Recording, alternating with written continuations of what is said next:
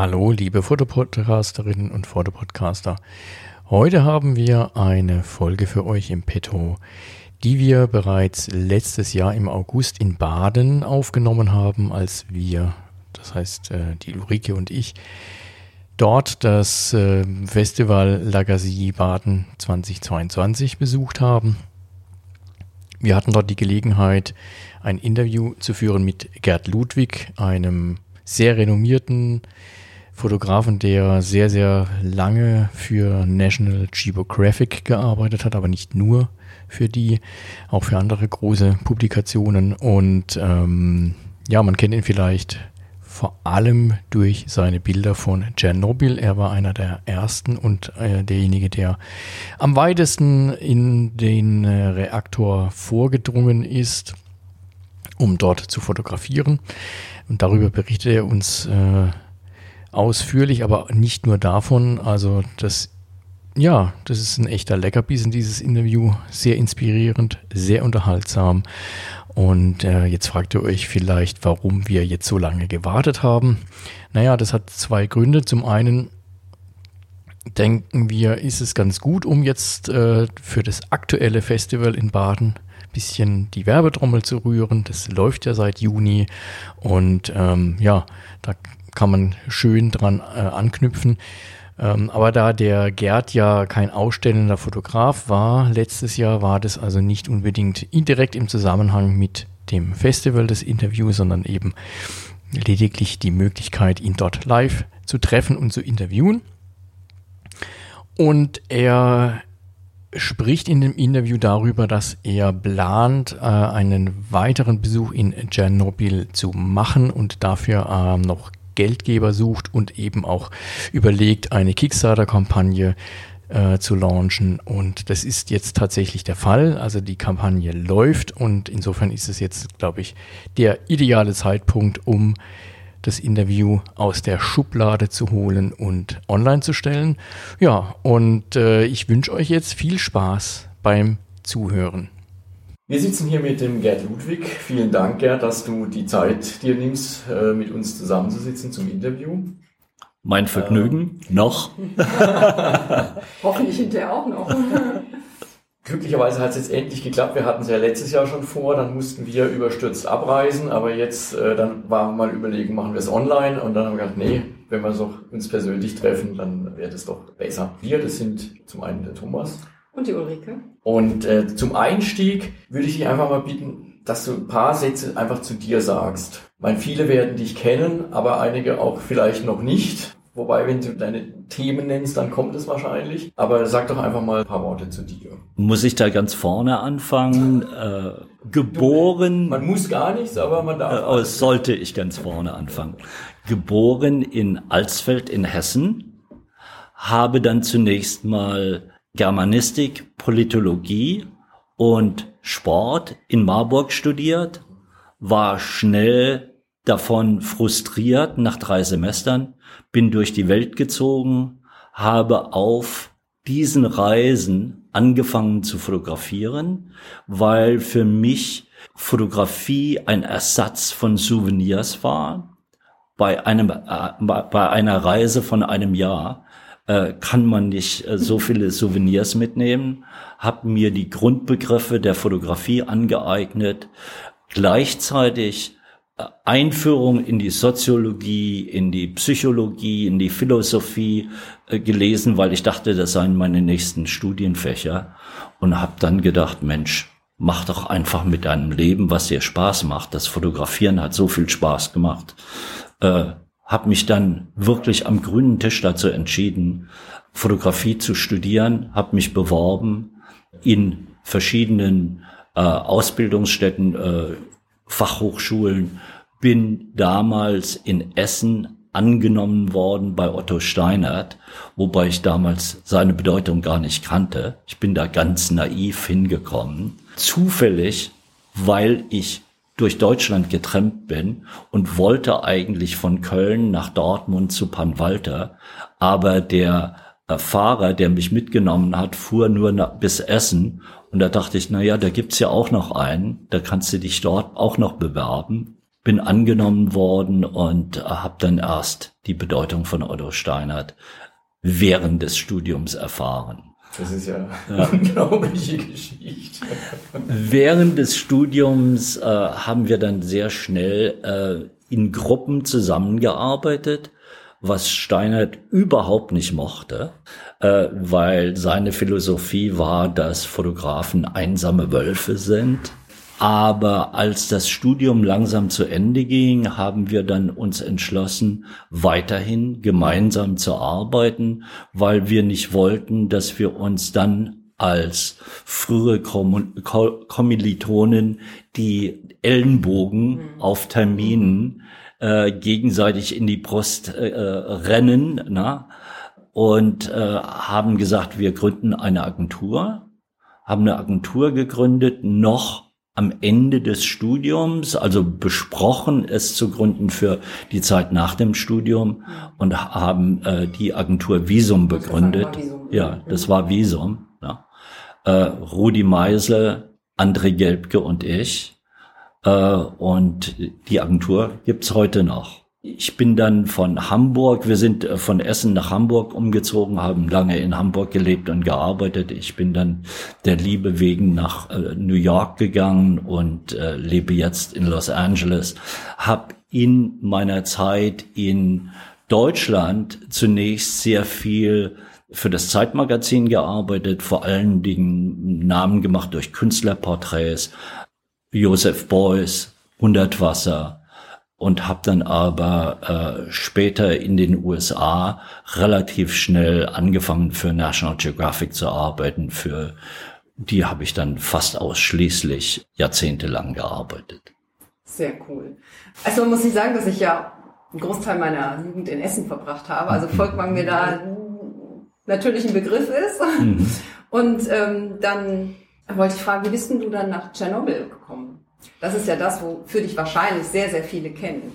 Es fing an, dass ich für National Geographic erstmal eine Geschichte über die deutsche Wiedervereinigung fotografiert hatte. Und nachdem diese Geschichte bei National Geographic erschienen ist, das war in der guten alten Zeit äh, von National Geographic, haben sie zu mir gesagt, das war eine tolle Geschichte, die du da äh, fotografiert hast über die deutsche Wiedervereinigung, die Veränderungen Ost-West. Flieg doch mal auf eine Woche nach Moskau und guck mal, ob du denkst, dass dort eine Geschichte möglich ist. Und vielleicht nimmst du auch schon mal eine Kamera mit.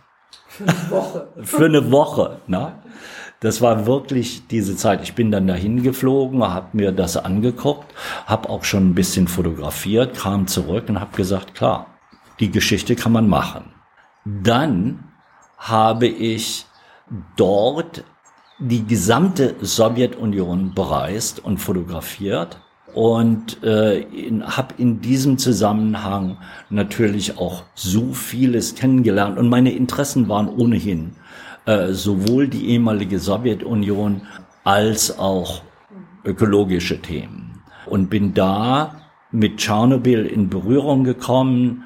Das war ein Job, der insgesamt, man glaubt es kaum, acht Monate fotografieren in vielen Reisen, äh, gemeinsam acht Monate äh, in der ehemaligen Sowjetunion bedeutete. Also Russland, Ukraine und Kasachstan. Auf die drei Länder haben wir uns äh, konzentriert. Acht Monate. Das war ein Gesamtbudget in der Fotografie von damals 500.000 Dollar. Ja, das waren wirklich dann die goldenen Zeiten. Sozusagen. Das waren die goldenen Zeiten. Und dann bin ich zurückgekommen. Und damals war äh, das Fotografieren in Russland mit großen Schwierigkeiten verbunden. Nichts äh, funktionierte. Es gab keine wirklichen Hotels. Man musste, musste improvisieren, sich neue, neue Sachen einfallen lassen, um von einem Ort zum anderen zu kommen. Äh, selbst äh, das Telefonieren von, äh, von einem Ort in Sibirien zum anderen ging nicht. Da musste man jemanden in Moskau anrufen, dass jemand äh, im Nachbarort jemanden verständigt. Also es waren, es waren wahnsinnige Schwierigkeiten. Als ich dann zurückkam, hat man mir bei National Geographic gesagt, jetzt hast du dir aber eine Geschichte in Hawaii verdient. Und dann habe ich gesagt, bitte bestraft mich nicht. dann haben wir darüber diskutiert, was würde ich denn gerne machen. Und sie haben gesagt, wir haben eine Geschichte über Umweltverschmutzung in der ehemaligen Sowjetunion. Äh, würde dich das interessieren? Da habe ich gesagt, ja, viel mhm. lieber als Hawaii oder mhm. sowas. Und dann habe ich äh, noch mal eine Geschichte über Umweltverschmutzung in der ehemaligen Sowjetunion gemacht. Das waren dann auch noch mal fünf Monate unterwegs. Und im Verlaufe dessen, das ist jetzt die äh, lange Antwort auf eine kurze Frage, bin ich natürlich zu Tschernobyl gekommen und war fasziniert von dem, was ich dort gesehen. Man muss gestehen, dass natürlich so eine Welt, äh, diese Zerstörung äh, fotografisch auch äh, sehr attraktiv ist. Man benutzt ja gerne diesen, äh, diesen Ausdruck des Ruin Porns. Ne? Und ich habe natürlich versucht, über diese äh, Oberfläche hinaus noch tiefer zu gehen und das in Beziehung zu setzen. Nicht nur eine Faszination der Zerstörung, das, äh, das darf nicht der Sinn sein. Ja. Mhm. Wie lange war dann diese Tschernobyl-Geschichte? Diese, Welche Zeit warst du dann da? Ähm, diese erste Tschernobyl-Geschichte war relativ kurz. Das waren zwei Besuche von jeweils einer guten Woche. Aber es wurde, weil es die erste intensive Auseinandersetzung war mit Tschernobyl, wurde es eine eigene Geschichte innerhalb der Geschichte bei National Geographic. Und dann hat es ein paar Jahre gedauert, hat es also gedauert bis 2005, wo ich dann eine Geschichte vorgeschlagen habe, zurückzugehen äh, nach Tschernobyl, um dort zum 20. Jahrestag der Katastrophe nochmal zu fotografieren. Und zu diesem Zeitpunkt wurde es mir dann möglich, tiefer in den Reaktor zu gehen, als äh, das je ein westlicher Fotograf getan hat. Du warst ja insgesamt mehrmals dort, also nicht nur 2005, du bist nochmal da gewesen. Ich bin dann 2014, nee, 2012 nochmal da gewesen, um eine Geschichte über Tourismus dort zu machen habe dann eine Kickstarter-Kampagne gemacht, um Geld eintreiben, um dann nochmal zurückzugehen und habe dann mit Lois Lammerhuber ein Buch über Tschernobyl gemacht, The Long Shadow of Chernobyl, der lange Schatten von Tschernobyl, dreisprachig, äh, mit einem Vorwort von äh, Gorbatschow, äh, mit einem Essay von Gorbatschow, sollte ich sagen, und mit Zitaten von Svetlana Alexejewitsch, die dann später auch einen Nobelpreis äh, für Literatur bekommen hat so dass ich, wenn ich alles zusammenrechne, insgesamt circa fünf Monate in der Zone verbracht habe. Wobei mein Eindringen in den Reaktor wirklich sehr begrenzt war. Es gab äh, Momente oder Situationen, wo ich wirklich an einer Stelle nur fünf, sechs Sekunden sein durfte. Oh. Es gibt, äh, gab eine Situation, wo mir, äh, das kann man natürlich nur mit Begleitung machen, wo mir der Ingenieur, mit dem äh, ich unterwegs war, andeutete, hier sei bitte bereit, ganz schnell zu arbeiten und wir stolperten in einen dunklen Raum, wo ich kaum was gesehen habe, habe meinen Blitz ein paar Blitze abgeschossen, wollte warten, bis der sich wieder nachlädt. Und da packt er mich schon an der Schulter und zieht mich zurück und sagt, das war's. Und dann geht die Tür wieder zu und ich schaue draußen auf mein Display und sehe, dass alles unscharf war weil da ein Kabel durchlief, auf den mhm. sich, und es war meine erste digitale Geschichte, auf den sich der, äh, Fokus, der, der Fokus gesetzt hat. Und dann habe ich ihn gebeten, bitte, bitte, bitte lass mich noch mal rein, denn ich hatte gesehen, dass im Hintergrund eine verrostete alte große Uhr an der Wand hing und die zeigte 1.23 Uhr an. Das ist die blieb stehen in dem Moment, in dem in Tschernobyl die Zeit für immer stehen geblieben ist. Denn das war der Moment des Unfalls. Ja, das Bild und, muss man machen. Und das habe ich dann auch geschafft, das nochmal zu machen. Das ist auch ein Bild dann im, äh, eine Doppelseite im Buch gewesen. Ne? Wow, beeindruckend. Was macht es dann mit dir, dieses Wissen zu, ich bin da jetzt in, in einer hochkontaminierten Zone und habe meine Zeit, die mir eigentlich angeraten war, nochmal deutlich überschritten? Bleibt dann irgendwie so ein, so ein, so ein gewisses Unbehagen zurück oder war es dann wirklich so dieses, aber ich habe dafür das Bild gemacht, um das es mir ging? Das war schon die, das zweite Mal, dass ich so tief im Reaktor war. Die, das erste Mal war, glaube ich, sogar noch bedrückender und beeindruckender für mich selbst. Denn ich war mit einem Trupp von Arbeitern unterwegs, die pro Tag nur eine einzige Schicht von 15 Minuten in diesem Bereich arbeiten durften. Und die waren ausgerüstet mit Sauerstofftanks und äh, Sauerstoffmasken. Als Fotograf kannst du natürlich keine Sauerstoffmaske, keine Gasmaske tragen, denn damit kannst du nicht fotografieren. Und mit denen bin ich in das Innere mehr gestolpert als gegangen. Äh, es waren dunkle Gänge, die von Kabeln verhängt waren, Geröll und Schrott auf der, auf dem Boden. Das hat schon mal eine Weile gedauert, bis wir da waren. Und schon nach der Hälfte der Zeit begann das Piepen der Dosimeter und Geigerzähler, die dir gesagt haben, get the fuck out of here. Na? Jetzt nichts wie raus.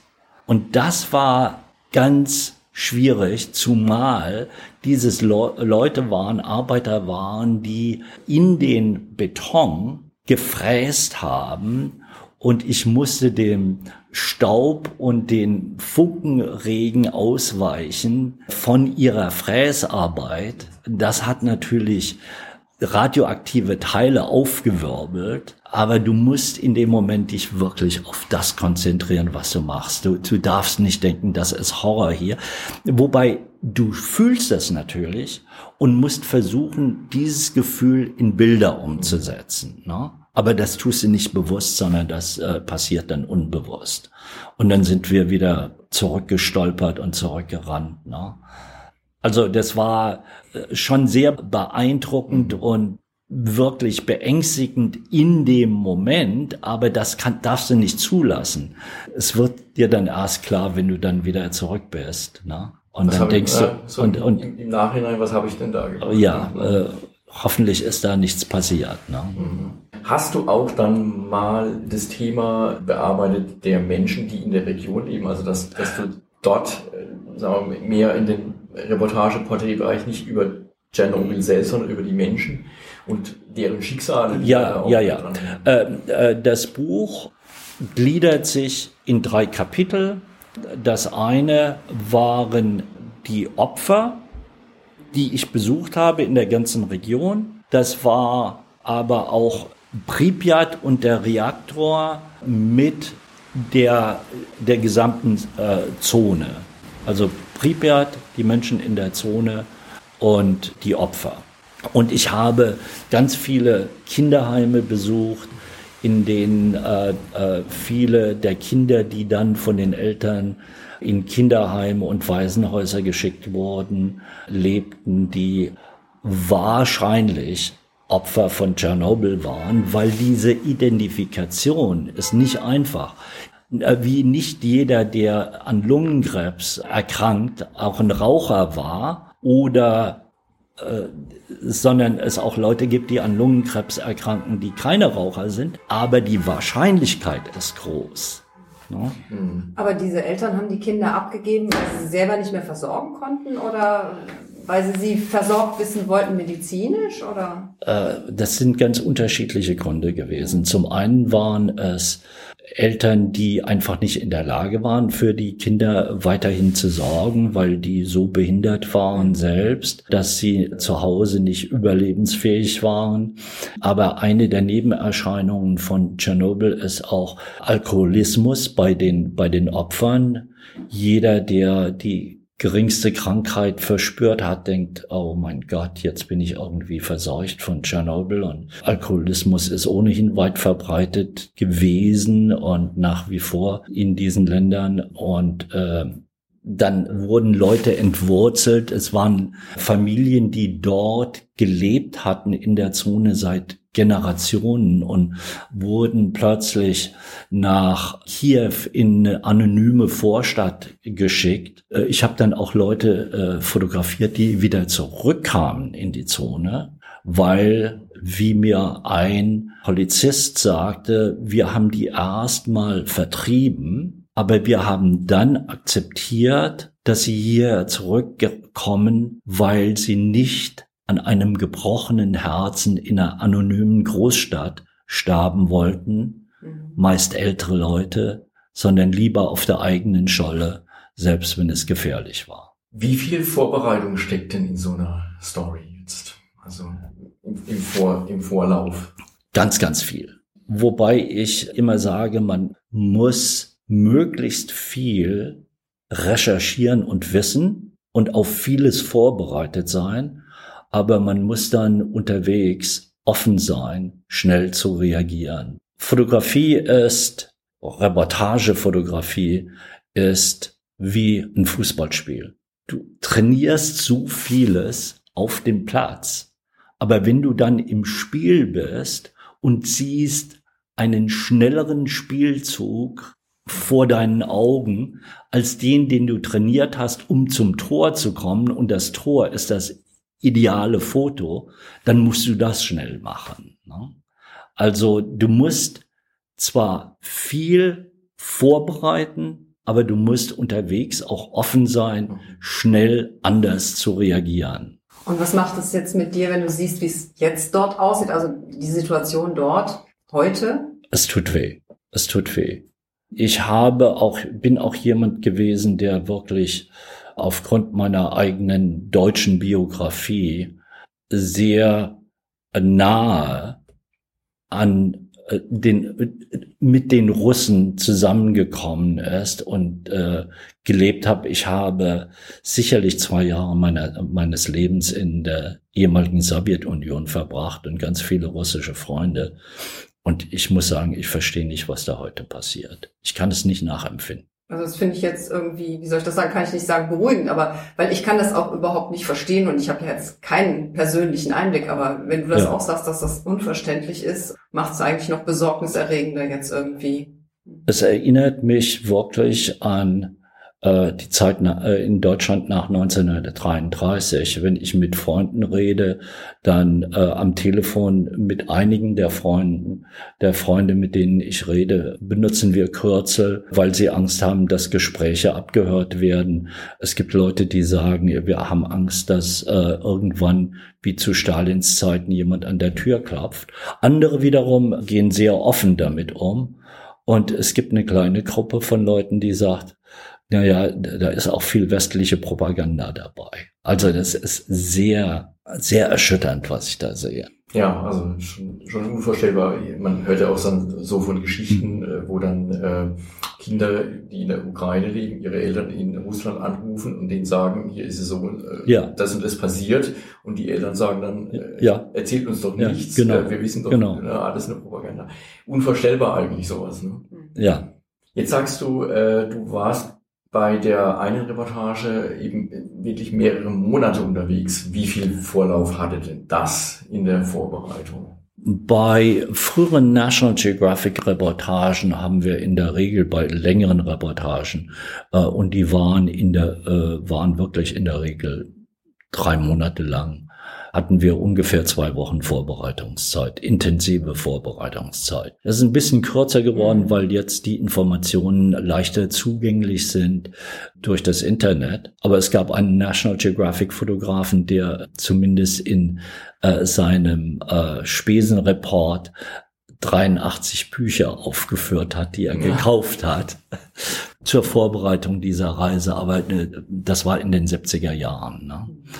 Aber wir haben wirklich ganz, ganz intensiv uns vorbereitet. Äh, bei einigen der Themen äh, habe ich Wissenschaftler angerufen, mit denen äh, telefoniert, es gibt Leute, die haben sogar jemanden äh, persönlich getroffen in der Vorbereitung, um ihnen, äh, ihnen weiterzuhelfen. Also das ist schon eine sehr intensive Vorbereitung. Darüber hinaus gab es bei jeder National Geographic äh, Reportage vorab ein Gespräch zwischen der, dem Chefredakteur, den Leuten in der Redaktion, dem Layout, jemandem in der Kartografie, den äh, betreuenden Textredakteuren, den betreuenden Bildredakteuren und dem Fotografen, wobei ich in der früheren Zeit, vor digitalen Zeit, nach Washington geflogen bin, um dort zu einem Gespräch mit dieser Gruppe mich einzufinden, wobei wir festgelegt haben, wie weit geht unsere Fotografie oder wie weit geht die Geschichte. Ich mache das gerne an äh, meiner Geschichte für die transsibirische Eisenbahn, die ich für National Geographic fotografiert habe, klar.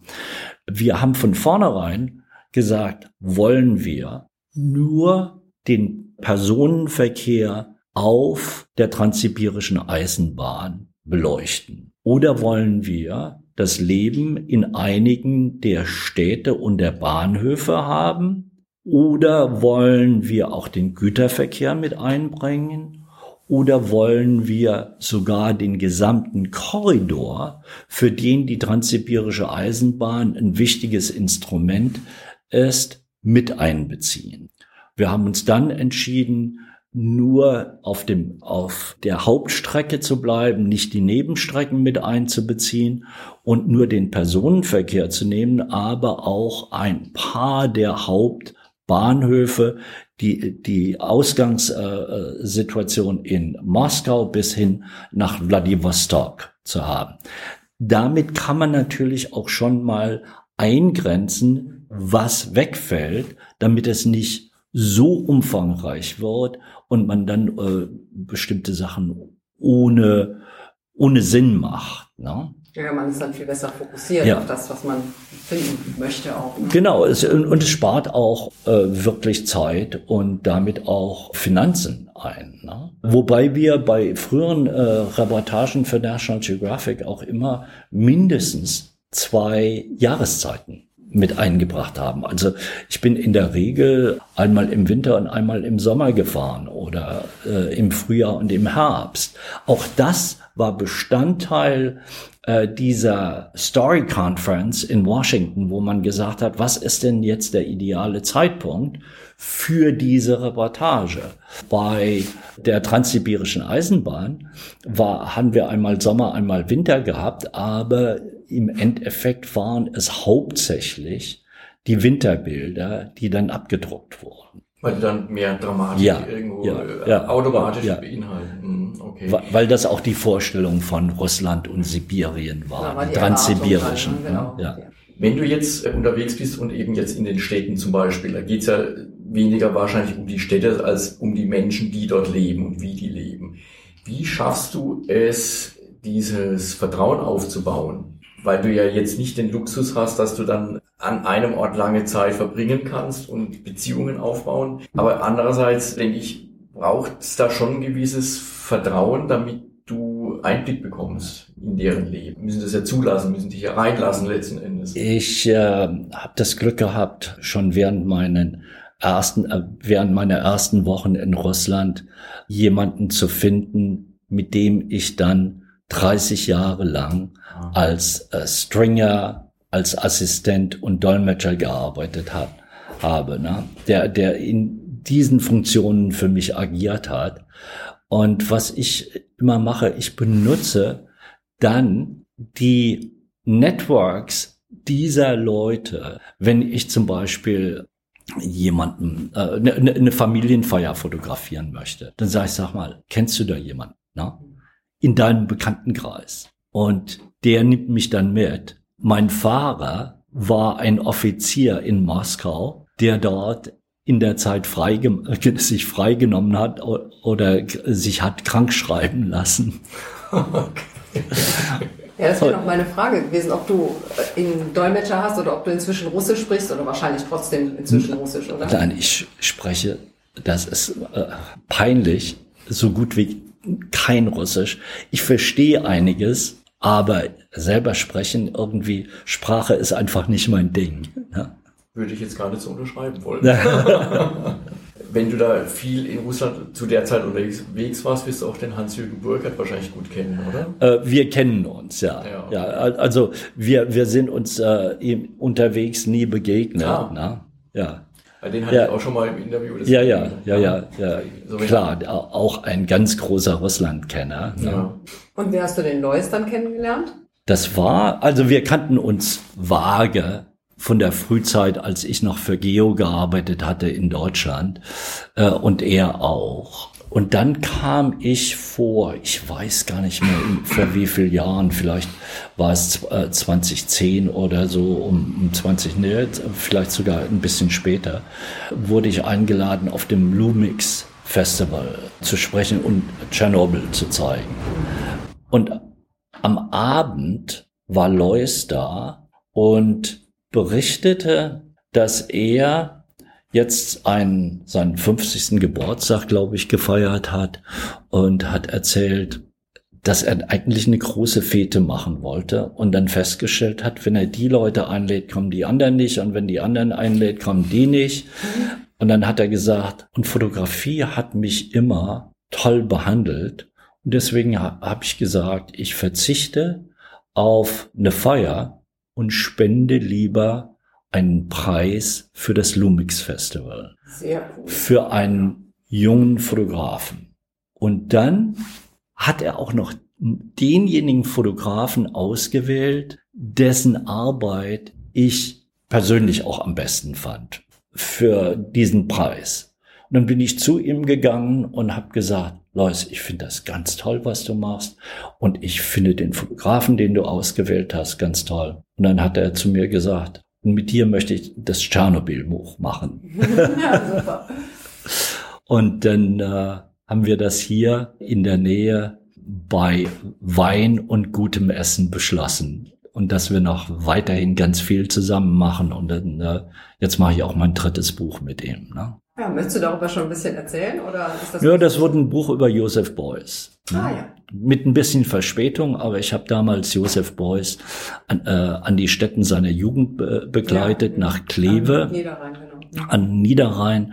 Und wir haben zwar den großen Zeitpunkt äh, des 100, den, den 100. Geburtstag verpasst, aber ähm, diese Fotos wurden oder 18 diese Arbeiten wurden vom Museum in Kleve aufgekauft. Ein wunderschönes Museum, das jeder Großstadt würdig ist. Und dann kam jemand und hat mich angeschrieben in den USA und hat gesagt, diese tollen Boys-Fotos von dir, ich habe die Idee, die zum 100. Jahrestag in der Landschaft aufzustellen, wo du ihn fotografiert hast. Habe ich im Internet gesehen, ja. Ja, dann stellte sich im Verlauf dieses Gespräches auch noch raus, dass wir beide am selben Gymnasium in Alsfeld Abitur gemacht haben. Er ist mittlerweile Professor für Amerikanistik in Nijmegen äh, in, in Holland ne? und äh, lebt aber an dem Ort, wo, wo Beuys auch gelebt hat. Und das haben wir realisiert dieses Projekt. Die FAZ hatte eine ganze Seite darüber, äh, diese Fotos in der Landschaft, wo ich Beuys fotografiert habe, genau an diesem Punkt aufgestellt. Die haben wir dann versteigert anschließend, diese, diese Arbeiten. Und mit dem Erlös wird dann auch das Buch mitfinanziert. Super. Und so ein Jubiläum ist zwar immer ein Anlass, aber das ist ja deswegen nicht weniger erwähnenswert und gibt's halt eine ja. Verspätung. Das ist ja, ja trotzdem so wertvoll, ja. das dann zu zeigen. Und die Fotos unterscheiden sich deshalb äh, von dem, was man von Beuys kennt, weil äh, ich Beuys als Privatmensch da zeige. Nicht als den großen Schamanen, den er äh, immer äh, vorgekehrt hat, sondern, sondern ihn als Privatmensch. Eines der ganz wichtigen Fotos in der Serie, wo er zurückgeht an die Schule, in der er war in Kleve und in den Klassenraum geht, wo er gesessen hat. Und das sind diese alten Holzbänke, 1978 fotografiert.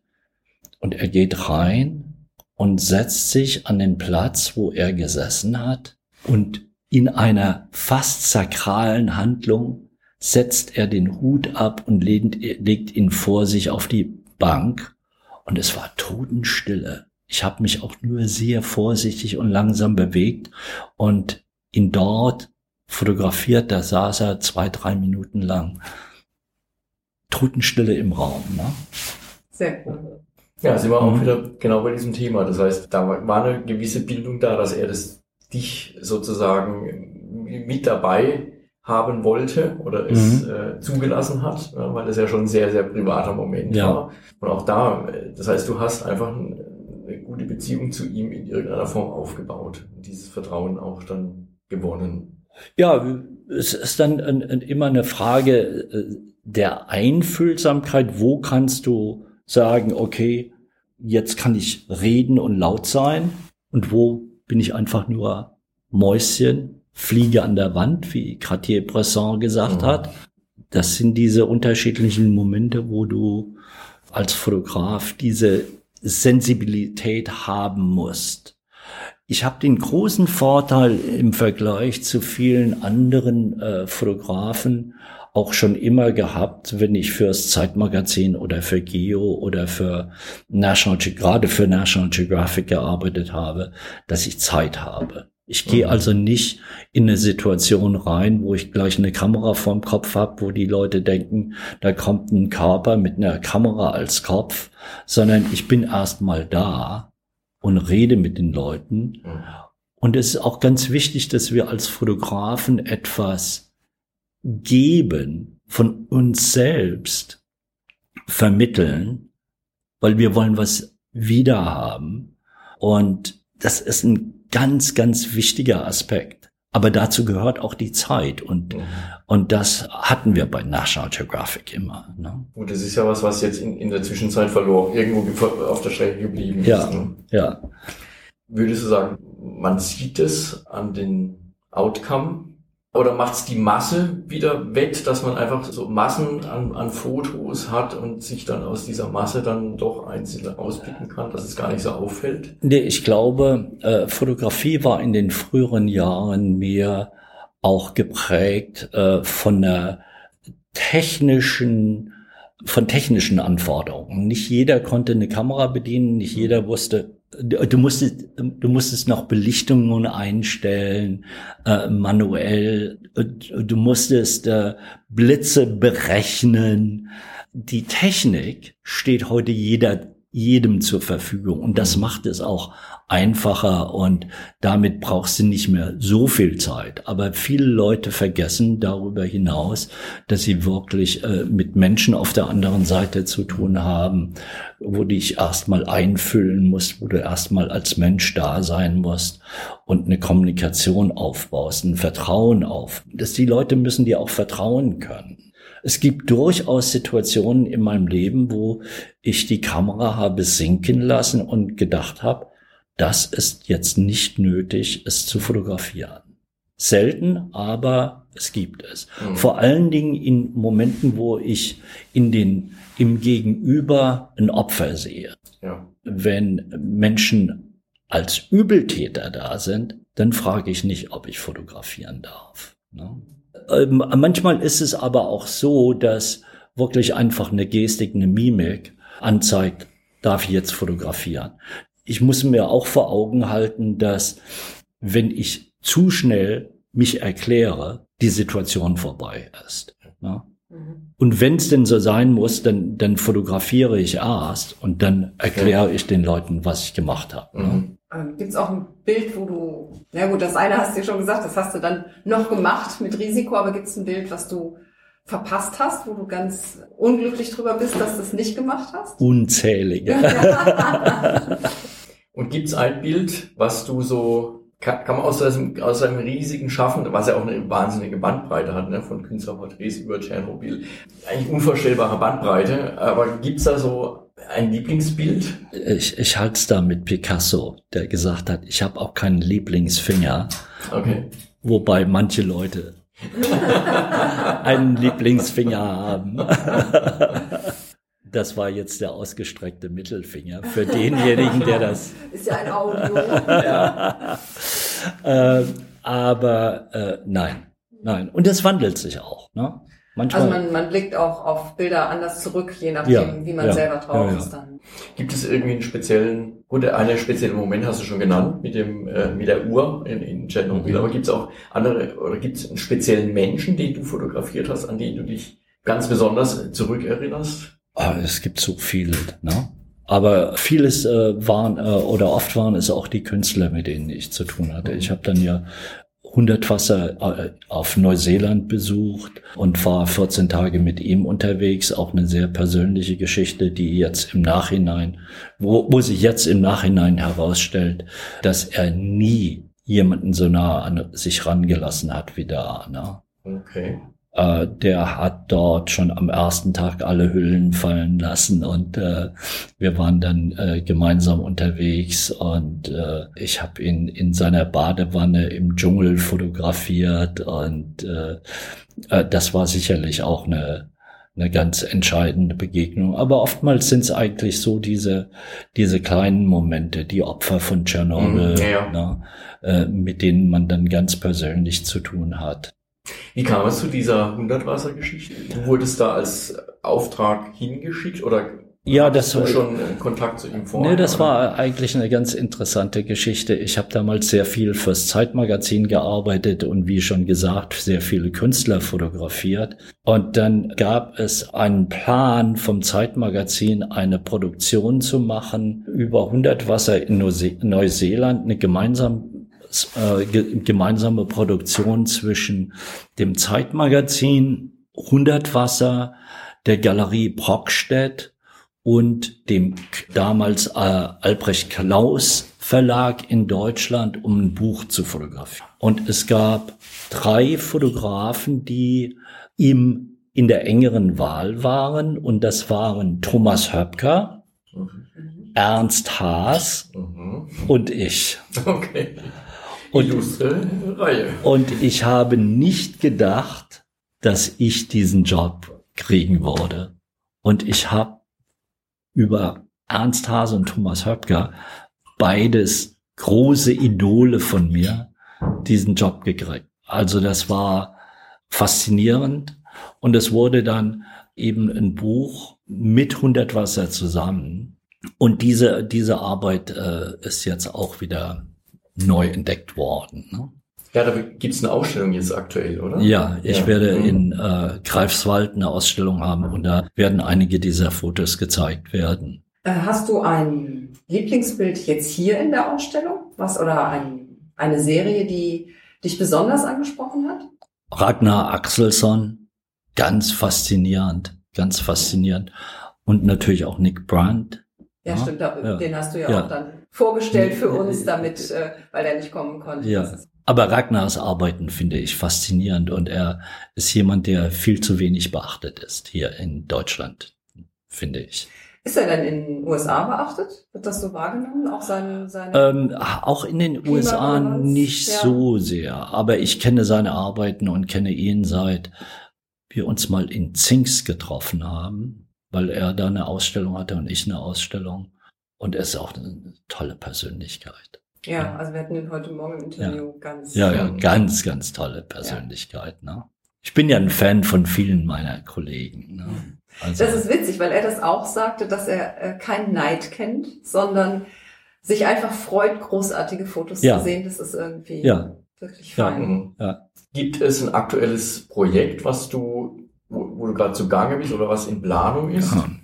Das hat mir leider Putin abgeschossen. Oh, Ich wollte nochmal zurück in die Sowjetunion und zwar in diese drei Länder, in denen ich damals angefangen hatte zu fotografieren, die Ukraine, Russland und Kasachstan, weil diese drei Länder, die ich damals ganz ausführlich und ausgiebig für äh, National Geographic äh, bereist habe, für drei unterschiedliche Entwicklungen in dem äh, in der ehemaligen Sowjetunion ste äh, stehen, nämlich zum einen natürlich äh, Mütterchen Russland im Zentrum, aber dann auch Kasachstan, das steht für die ganzen Stans, wie man im Amerikanischen sagt, also wahrscheinlich in Deutschen sagt man auch mittlerweile die Stans, diese äh, äh, Turkmenistan, äh, Tadschikistan, Usbekistan, Kasachstan, die, diese Länder und dann die Ukraine, die eben in diesem inneren Ost-West-Konflikt gelebt hat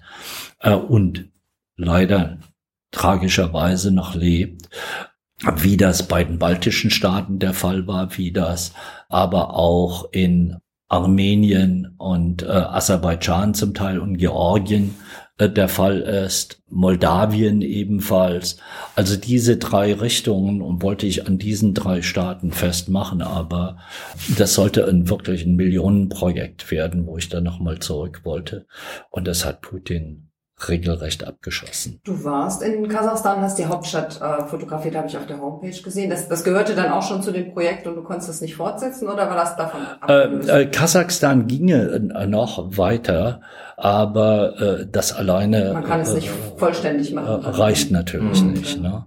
Und ich bin auch kein Kriegsfotograf. Ne? Also deswegen bin ich jetzt auch nicht in der Ukraine. Meine Fotografie war eigentlich immer eine Fotografie, die Nachwirkungen von politischen Ereignissen untersucht hat und nicht die Ereignisse selbst. Das liegt in der Natur von National Geographic, weil wir oftmals Geschichten fünf Monate abliefern mussten, bevor sie gedruckt wurde, weil damals National Geographic in den USA eine Auflage von 11 Millionen hatte. National Geographic hatte dann zu seiner Hochzeit 40 Auslands Ausgaben in 40 unterschiedlichen Sprachen. Das musste übersetzt werden, da musste ein eigenes Layout gemacht werden, da mussten Texte gekürzt werden, äh, weil äh, viele Sprachen ja längere mhm. äh, äh, Textmengen einnehmen mhm. im Layout. Da mussten dann ganze äh, Paragraphen rausfallen, so dass wir wirklich fünf Monate äh, vor Erscheinen Abgabezeit hatten. Und damit kannst du äh, nicht aktuelle Geschichten bedienen. Wir und haben gestern Abend einen Blick auf die Sachen werfen können, die die Letizia gemacht hat, die jetzt mhm. in der Ukraine war und äh, hat so ein bisschen gezeigt, weil es gestern veröffentlicht mhm. worden ist, hat sie uns auf dem Laptop so ein bisschen was gezeigt. Das war auch sehr, sehr beeindruckend und ich fand es mhm. so krass, dann eben dort zu sein, aber auch wie viel Normalität da ist, obwohl mhm. die Lage eigentlich so bedrückend schrecklich ist. Und dass sie da nur drei Wochen war und so viele Bilder mitgebracht hat. War sehr beeindruckend, ja. Aber für mich äh, wäre es auch äh, darum gegangen, äh, das nicht im Auftrag für eine Zeitschrift oder für irgendeine Publikation zu machen, sondern ich wollte das äh, selber organisieren, weil ich immer mehr dazu tendiere, äh, meine eigenen Projekte zu machen, unabhängig von Auftraggebern. Ne? Ich habe zum Beispiel für äh, Tschernobyl ein, äh, ein, Crowdfunding gemacht gehabt, zweimal sogar, einmal zu, äh, für die Rückkehr nach Tschernobyl und äh, zum anderen auch für, äh, für das Buchprojekt. Kickstarter-Kampagne gemacht. Und die VG Bildkunst hatte dich, glaube ich, auch unterstützt. Ja, und die, genau. die VG Bildkunst hat mich unterstützt.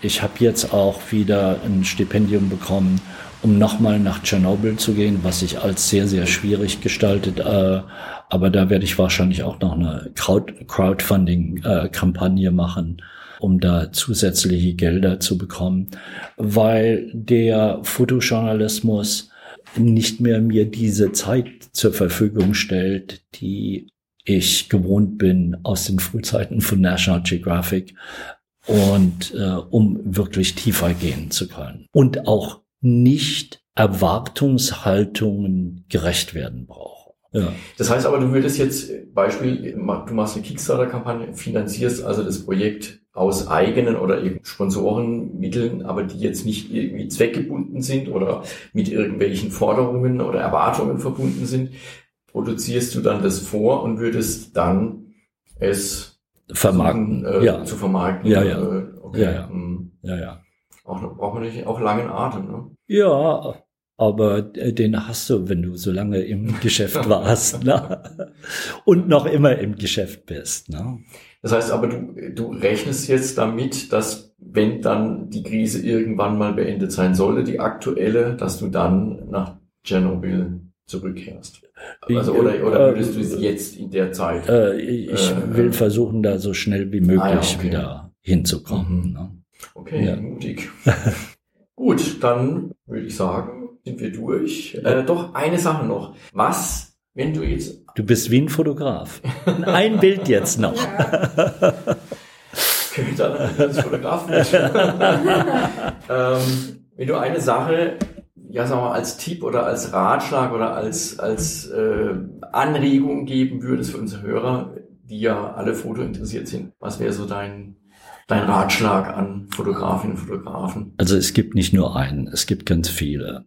Zum einen bin ich der Meinung, dass ein wirklich gutes Foto die Seele berühren muss und den Geist erweitern. Also diese beiden Aspekte haben muss. Also ein gutes Bild stellt nicht nur das dar, was draußen passiert, sondern es sollte auch darstellen und zeigen, was der Fotograf, die Fotografin in dem Moment empfunden hat, in dem sie den Auslöser betätigt hat.